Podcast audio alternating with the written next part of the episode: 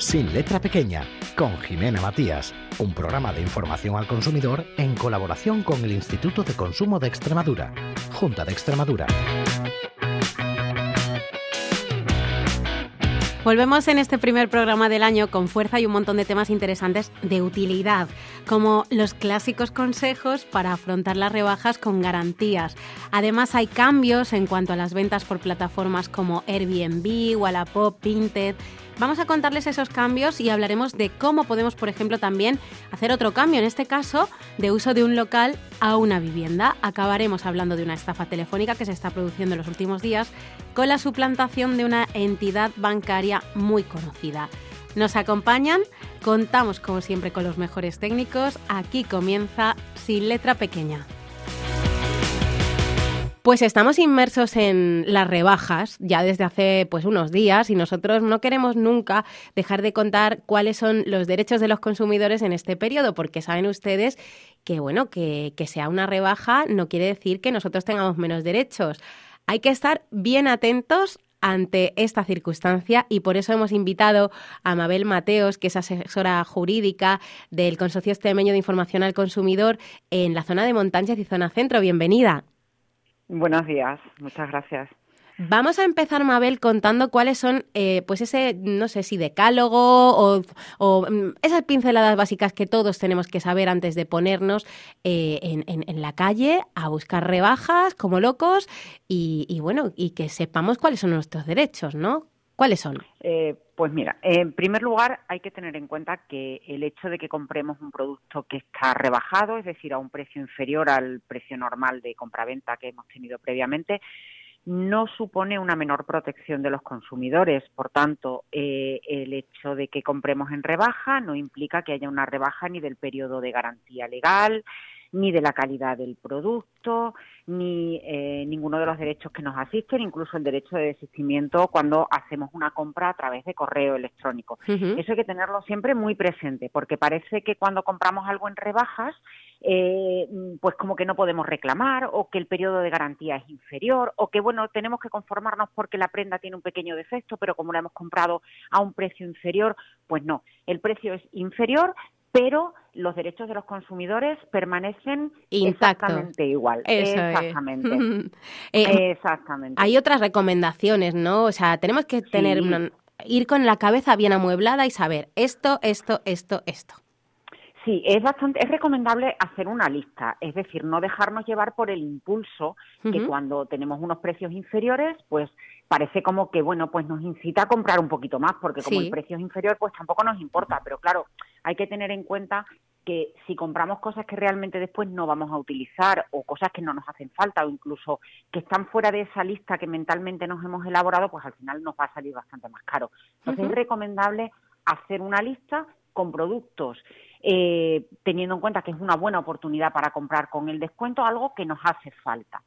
¿Vale? Y comprobar los precios. Es muy importante comprobar los precios, es decir, comprobar que junto con el precio original aparece el precio rebajado, que no tengamos eh, ningún tipo de dato que nos induzca un error eh, sobre el precio original y el precio real que tenemos después. ¿Vale? Eh, tenemos que tener en cuenta que muchas veces durante las rebajas en la etiqueta aparecen varios precios. Sí, ¿vale? es pues verdad. Tiene que aparecer claramente cuál es el precio al que nosotros vamos a comprar. ¿Por qué? Pues porque si eh, se van poniendo unas pegatinas junto con otras, al final no sabemos, incluso nos puede pasar que haya algún intercambio de pegatinas y luego al final nos encontremos con alguna sorpresa. Es decir, el precio tiene que aparecer claramente determinado cuál es el precio real al que nosotros vamos a comprar. Estupendo. Vale. Revisar también que el producto es un producto que se encuentra en perfecto estado. Como os decía previamente, el producto rebajado no implica que su, su calidad tenga que ser inferior. Tiene que ser el mismo producto que se ha estado vendiendo durante un tiempo eh, en la tienda, con lo cual la calidad tiene que ser la misma. en el caso de que la calidad no sea la misma, pues o bien es porque se trata de un saldo, una promoción, una liquidación y tendría que estar perfectamente eh, rotulado, tendría que estar eh, totalmente separado de las rebajas para que no induzca error y por otro lado saber que si nuestro producto tiene una tara, tiene un defecto y nos damos cuenta cuando lleguemos a casa, opera el plazo de garantía exactamente igual que si lo hubiéramos comprado en un periodo de venta normal y al precio inicial de venta. Tendremos que tener cuidado también, yo creo, con, los descuentos online en, electrónica y electrodomésticos, ¿no? Porque eh, mm, se han detectado bastantes fraudes al respecto. Claro. Eh, mm, se han detectado sobre todo en periodos, bueno, eh, ya sabéis que el periodo de rebajas ya es libre, es decir, es el propio establecimiento el que determina en función de, sus necesidades o en función de, los periodos que sean, determina cuál es el plazo de, de, rebaja. Perdón. Eh, por lo tanto, eh, sí que se han detectado en electrónica y electrodomésticos, pues en, periodos como por ejemplo el Black Friday, que son periodos en los que se ofertan muchas promociones, que ha habido fraudes con los precios. Es decir, que eh, el precio que se ha puesto de descuento no era tal ya que no era el más bajo dentro de los 30 días precedentes. Por lo tanto, se aconseja hacer una revisión de esos precios con anterioridad, es decir, tener en cuenta que durante, eh, o sea, que el precio al que compramos realmente es más bajo que otros que se han ofertado anteriormente. Claro, efectivamente. Y muy importante, eh, también con referencia a lo que comentábamos anteriormente, cuando uno hace una compra online me da igual que sea de electrónica, de electrodomésticos, de, ropa, de calzado, de lo que sea, tiene que tener en cuenta que tiene un periodo de desistimiento de 14 días naturales para resolver ese contrato de compra-venta, es decir, para decir, mira, no quiero nada y sin necesidad de justificar nada, ¿vale? Con lo cual, si nosotros revisamos y vemos que hemos comprado a un precio superior a otro que previamente habían puesto, pues en ese caso se puede devolver el producto y nos tienen que devolver el dinero. Eso es. Vamos rápidamente con eh, dos cositas más, que creo que entre ellas está conservar, como siempre, el ticket de compra y qué más. Importantísimo, sí. Pues conservar el ticket de compra, que es imprescindible para poder ejercitar todos los derechos que nos asisten como consumidores, preguntar cuáles son las condiciones para la devolución. Eso es. Es decir, muy importante, el derecho de desistimiento solamente es obligatorio en aquellos eh, en las compras online. Cuando compramos en una tienda física, todo depende de la voluntad del establecimiento. Es decir, si el establecimiento por deferencia comercial nos permite hacer un cambio o devolución, perfecto. Pero si no, no tenemos derecho a eh, devolver ese producto. Por lo tanto, preguntar previamente cuáles son las condiciones de los cambios y de las devoluciones. Incluso si después nos devuelven el dinero o el cambio de devolución está sujeto a eh, la entrega de un vale de compra. ¿Vale? Que no tiene que tener, no puede tener eh, caducidad porque un vale de compra es equivalente a dinero que habría que hacer efectivo dentro de ese establecimiento, pero que no tiene, no se puede, no tiene caducidad, ¿vale? Y eh, muy importante, conocer que existen establecimientos que están adheridos al, al sistema arbitral de consumo y que esos establecimientos lo que nos dan es una garantía extra, puesto que se someten a un sistema extrajudicial de resolución de conflictos con los consumidores que es totalmente gratuito y además muy rápido. ¿Vale? Perfecto. Pues yo creo, Mabel, que estamos listas tú y yo para coger nuestra bolsita de tela e irnos a nuestras rebajas. Así que, genial. Eh, pues creo que sí, con cabeza y aplicando el sentido común, pero yo creo que sí. Con nuestra lista. Muchas gracias. Muchísimas gracias a vosotros. Un saludo, buen día.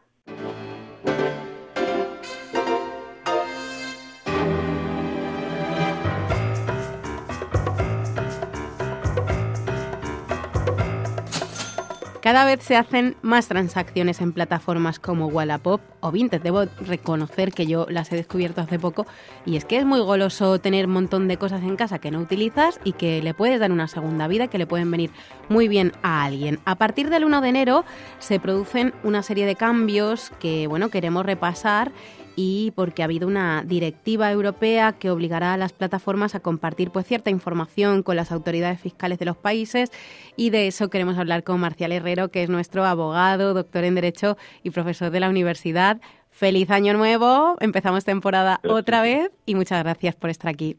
Pues nada, empezamos año y empezamos impuestos nuevos, ¿no? Bueno, nuevas formas de declarar determinadas ganancias, a ver cómo es. Eso, vamos a empezar relacionando esos dos términos, Hacienda y las ventas por plataforma. Exacto.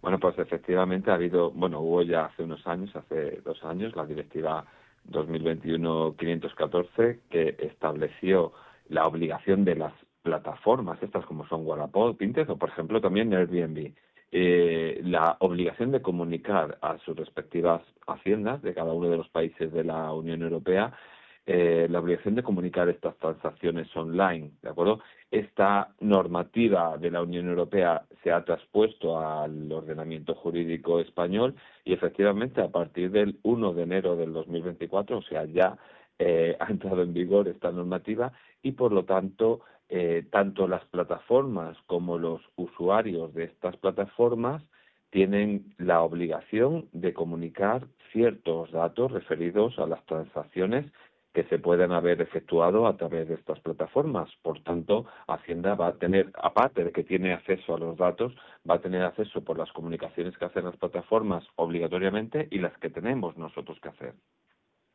Y te iba a preguntar, porque cuáles son esos cambios legales y fiscales que, que se han producido y a qué operaciones afecta. Eso, lo importante es a qué operaciones afecta. Ya te he dicho que es a través de cualquier eh, plataforma de compraventa o prestación de servicios online. Y en este caso, o sean o no residentes en la Unión Europea, las plataformas, si operan dentro de la Unión Europea, deben informar sobre todos los ingresos que han obtenido los vendedores que actúan o que venden sus productos a través de estas plataformas. Venden sus productos o realizan cualquiera de los que denominan en las directivas actividades pertinentes. ¿Y cuáles son estas actividades pertinentes?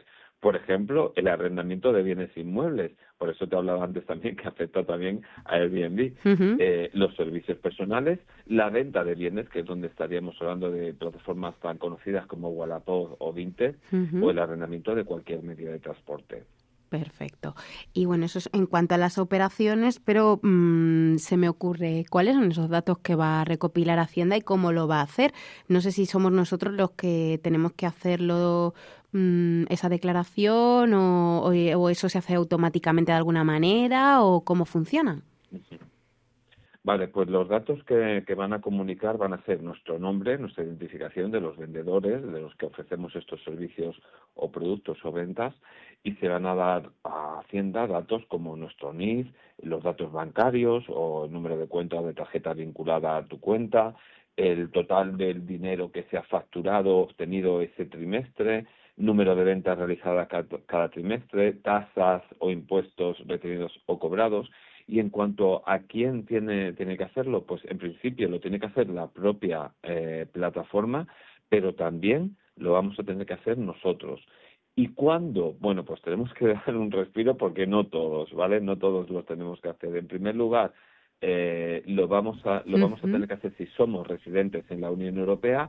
Por lo tanto, la mayoría de los que pueden estar escuchando, la totalidad de los que pueden estar escuchando este programa. Uh -huh. Y después, muy importante, si dentro de un año natural, la contraprestación que hemos obtenido es igual o superior a 2.000 euros una vez que hemos descontado las tarifas o las comisiones o los impuestos, o bien si hemos realizado más de 30 operaciones. Por tanto, el límite sería a partir del cual tenemos que declarar cuando hemos obtenido netos 2.000 euros, o, o sea, 2.000 euros o más de 2.000 euros, o bien hemos realizado unas operaciones en número superior a 30.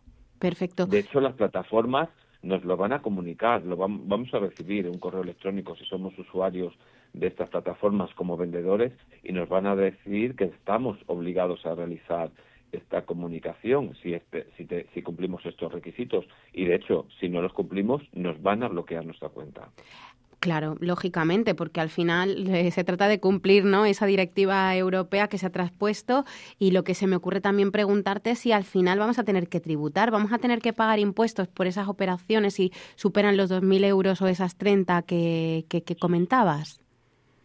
Vale, pues esto depende, ¿vale? No, la verdad es que no cambia la fiscalidad, lo que cambia son los datos que le llegan a Hacienda, pero la fiscalidad no cambia. ¿Qué significa esto? Que en principio por estos eh, estos eh, beneficios, vamos, vamos a decir, mmm, los resultados que hemos obtenido, no sé si son beneficios, pero si hemos obtenido un resultado, por ejemplo, de 5.000 euros, uh -huh. tributaremos solo en el caso en que hayamos tenido una ganancia patrimonial. Pongo un ejemplo. Imagínate eh, que tú has comprado una moto por 2.000 euros y la vendes dentro de tres meses, la vendes por Wallapop por 4.000 euros. Pues, lógicamente has tenido un beneficio de 2.000 euros. En ese caso sí tendrás que tributar. pero si tú has comprado una moto por 2.000, que va a ser, o una moto, cualquier cosa, un abrigo de bisón o lo que sea, ¿no? Y lo vendes por la mitad del valor, o la vendes por la mitad del valor, no tendrás que tributar porque lo que has sufrido es una eh, pérdida, aunque esta pérdida tampoco te va a dar derecho a, reflejarlo como pérdida en tu declaración al IRPF. O sea, que solo vas a tributar si tienes una ganancia. Por eso va a ser muy importante siempre que tengamos a mano, que intentemos tener siempre a mano, siempre lo hemos dicho en muchos programas, las facturas, que no las tiremos, que las escaneemos, si queremos que las tenemos siempre en el ordenador, pero que las tengamos, porque así en el momento en que tengamos que declarar, por ejemplo, esta compraventa de la moto por 4.000, si yo justifico que lo compré por el mismo precio, por 4.000, no tendré que pagar nada. Imagínate que me hacen pagar por un abrigo de, de bisón. Me muero. seguramente lo, lo, cogería para disfrazarme en carnavales o algo así, Marcia. bueno, habrá que tener mucho habrá que tener mucho cuidado y yo creo que aquí va a estar la, eh, la problemática, ¿no? Que queramos alegar que, pues eso, que la moto nos costó 5.000 y la vendemos por 1.000, pero no tenemos ninguna forma de, demostrarlo. porque la hemos perdido entonces hay que tener, por eso digo, siempre muy importante guardar las facturas o los ingresos, las transferencias, el método de pago. Genial. Pues nada, con esto terminamos. Muchas gracias. Gracias a ti.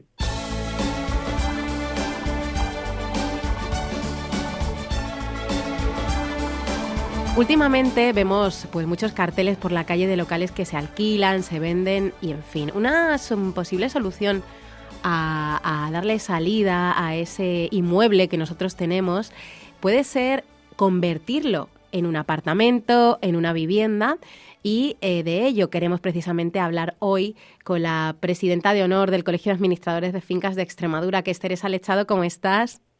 Estupendamente, encantada de estar contigo. Vamos a repasar cómo tenemos que hacer qué procesos hay que seguir para conseguir revertir, bueno, pues ese uso, ¿no? De darle otro uso a un local que, bueno, pues a lo mejor lo tenemos para desde hace un montón y no se nos había ocurrido esta posibilidad. Pues sí, además es cada vez más frecuente esta conversión porque eh, hay una mayor facilidad en alquilar una vivienda eh, que, que, un local comercial y entonces se está dando mucho la circunstancia de convertir locales en vivienda. Mm, lo que sí es, interesante es diferenciar entre lo que sería el cambio de uso y el cambio de destino. El cambio de uso supondría que un local que, yo que sé, en el que se ejerce determinada actividad comercial, eh, se cambie a otra actividad diferente. Sí. Y el cambio de destino eh, supondría que un local se transformara en vivienda o una vivienda en, el local o viceversa, aunque lo normal es que un local se transforme eh, en vivienda y podemos ver, si te parece, eh, cómo se puede llevar a cabo esta, esta transformación. Mira, me parece fenomenal. Vamos a hacerlo sencillo para si alguien está interesado que sepa cuáles son los pasos concretos que tiene que dar.